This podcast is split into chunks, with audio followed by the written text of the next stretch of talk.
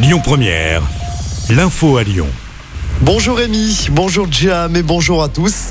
Une lyonnaise recevra-t-elle le prix Goncourt 2022 tout à l'heure? Réponse en début d'après-midi. Brigitte Giraud est en lice pour remporter ce prix avec son livre qui s'intitule Vivre vite.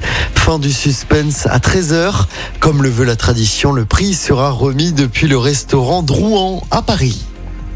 Attention, il y aura moins de bus à Lyon dans les prochaines semaines. Le réseau TCL sera allégé à partir de lundi prochain et ce jusqu'à la fin de l'année.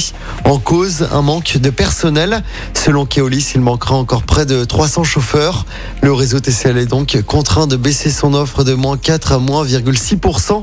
Au total, 40 lignes de bus et le tram T7 sont concernés par le dispositif d'allègement. En revanche, les métros B ainsi que le T3 seront renforcés jusqu'à la fin de l'année. On vous a mis le détail des perturbations sur notre site et notre application. Les salariés de Fézin ne lâchent pas. Les grévistes du dépôt de carburant situé près de Lyon sont les derniers en France encore mobilisés. Hier, le mouvement a pris fin à la raffinerie Total Énergie de Gonfreville en Normandie. Les grévistes de Fézin qui attendent toujours l'arrivée d'un médiateur de la République pour mettre fin au conflit avec la direction. Dans l'actualité également, une tentative de suicide hier soir à Lyon. Une femme d'une quarantaine d'années a tenté de mettre fin à ses jours en se défenestrant depuis le cinquième étage d'un immeuble situé monté de l'Observance dans le 9e. Prise en charge par les pompiers, elle a été transportée à l'hôpital en urgence absolue.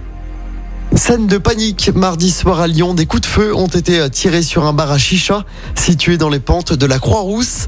Plusieurs clients se trouvaient à l'intérieur de l'établissement, mais aucun d'entre eux n'a été blessé. Le tireur n'a toujours pas été identifié. L'enquête se poursuit. En sport en foot, le PSG termine deuxième de son groupe de Ligue des Champions.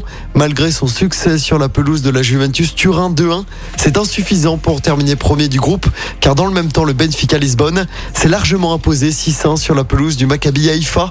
Les Portugais ont marqué plus de buts à l'extérieur que Paris lors de cette phase de poule. Le PSG connaîtra lundi prochain son adversaire pour les huitièmes. Et puis en tennis, le nouveau grand défi pour Caroline Garcia au Masters WTA. Après sa belle victoire contre Coco Goff. La Lyonnaise affronte la numéro 1 mondiale, Igaz Viatek. Coup d'envoi du match à 23h, heure française.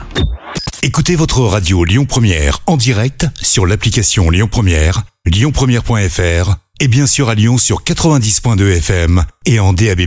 Lyon Première